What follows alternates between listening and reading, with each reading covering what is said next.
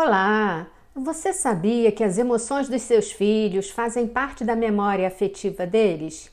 Que as emoções podem impactar diretamente as lembranças dos seus filhos e até apagar alguns registros da infância?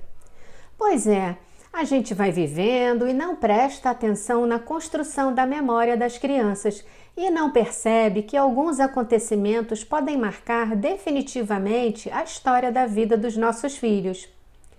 Mas calma, se você quer entender como tudo isso funciona, chegou ao lugar certo. Bem-vindo ao APC Cast. Eu sou Jusley Vale, consultora educacional e fundadora do podcast mais conectado aos pais e às pessoas interessadas em educação positiva.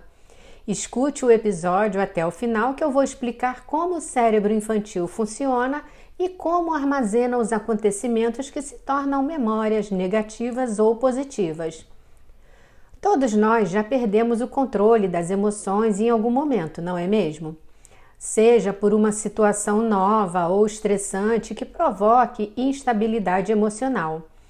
E isso pode acontecer com qualquer um e é totalmente normal. Por isso, é delicado exigir que a criança saiba controlar suas emoções e se expressar de uma forma tranquila e objetiva, porque ela ainda está em desenvolvimento. Já falei em outros episódios e lembro que a neurociência afirma que o desenvolvimento do cérebro vai até os 21, 24 anos aproximadamente. Mas cá para nós, se às vezes a gente tem dificuldade de se controlar, Imagina uma criança. Muitas crianças podem ficar nervosas, inseguras ou estressadas quando algo de novo está para chegar ou quando tem que lidar com alguma situação diferente ou inesperada. E isso se dá porque a habilidade de lidar com as emoções envolve uma parte do cérebro que é o sistema límbico, que é a área responsável pelas emoções. Além disso, o neocórtex, outra área do cérebro responsável pela razão, maturidade e autogestão, não está totalmente desenvolvido. E tudo isso junto e misturado provoca um turbilhão de emoções e confusão na mente das crianças. Por esses e outros motivos, é importante que os pais acolham as emoções dos seus filhos e os apoiem durante esse processo de desenvolvimento e aprendizado que é desafiador. Você conhece algum adulto totalmente centrado e que mantém completo domínio das suas emoções? Difícil, né? E tá tudo bem, porque não há obrigação de ser perfeito ou certinho porque não somos máquinas, nem as crianças robôs mirins. Nesse sentido, cabe aos pais analisarem a situação e refletirem sobre suas atitudes e comportamentos. Portanto, gritar, brigar ou promover discussões com os filhos ou entre seus pares não vai facilitar a relação nem tampouco trazer solução para questões do dia a dia. O fato da criança chorar muito, por exemplo, não significa que ela esteja fazendo uma simples pirraça ou birra. Pode sim estar querendo dizer que algo trouxe um desconforto tão grande que a fez chorar compulsivamente. Lembra que eu já falei em outros episódios que essa é uma das maneiras de comunicação da criança, já que ela ainda não consegue verbalizar tudo o que sente?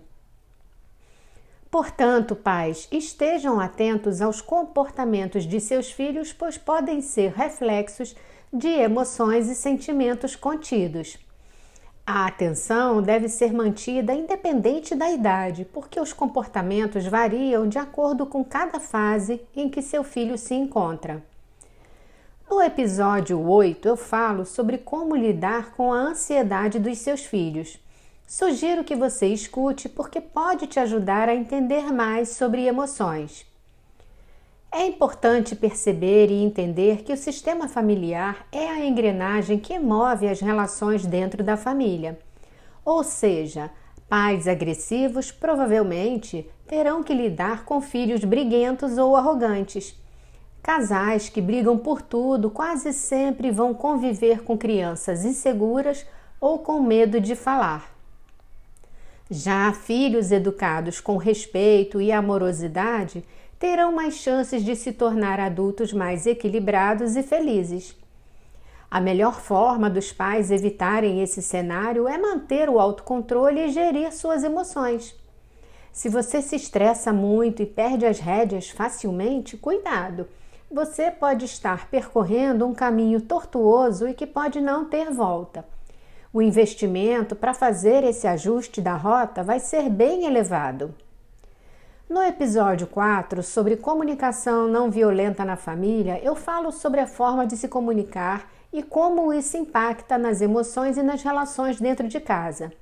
Eu acho uma boa você escutar. Praticar atividades físicas, reservar um tempo só para você, garantir um momento especial para o casal, buscar alternativas para diversificar sua rotina e quebrar os padrões, são oportunidades para desacelerar e manter o equilíbrio emocional e que vão influenciar efetivamente na memória afetiva dos seus filhos. Mantenha o diálogo usando uma comunicação amorosa e seus filhos vão agradecer muito e sentirão que você está preparado para apoiá-los em qualquer situação. O importante é saber que pais equilibrados terão condições de atender suas próprias necessidades e dos seus filhos, construindo a base das memórias infantis. Quer saber mais como aplicar ferramentas da disciplina positiva? Eu posso te apoiar por meio de atendimentos, mentoria e cursos. O meu objetivo é capacitar pais na gestão de comportamentos e emoções, desenvolvendo autodisciplina, autorresponsabilidade, cooperação e inteligência emocional das crianças para a solução de problemas do dia a dia. Você pode estar tá se perguntando se precisa de tanta informação para educar e se é mesmo necessário estudar para ser pai ou ser mãe. Eu vou responder que pais não nascem sabendo e por isso vale a pena se aprimorar. Se você avaliar que precisa de apoio, fale comigo pelo link que está na descrição do episódio ou pelos meus canais. Só para lembrar, eu também estou no Instagram, no Facebook, no YouTube e no blog com artigos que você pode ler.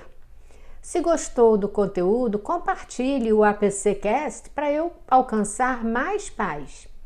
Sempre digo que não escolhemos a forma como fomos educados, mas podemos decidir como vamos educar nossos filhos. E você? Qual será a sua escolha? Obrigada e até o próximo episódio.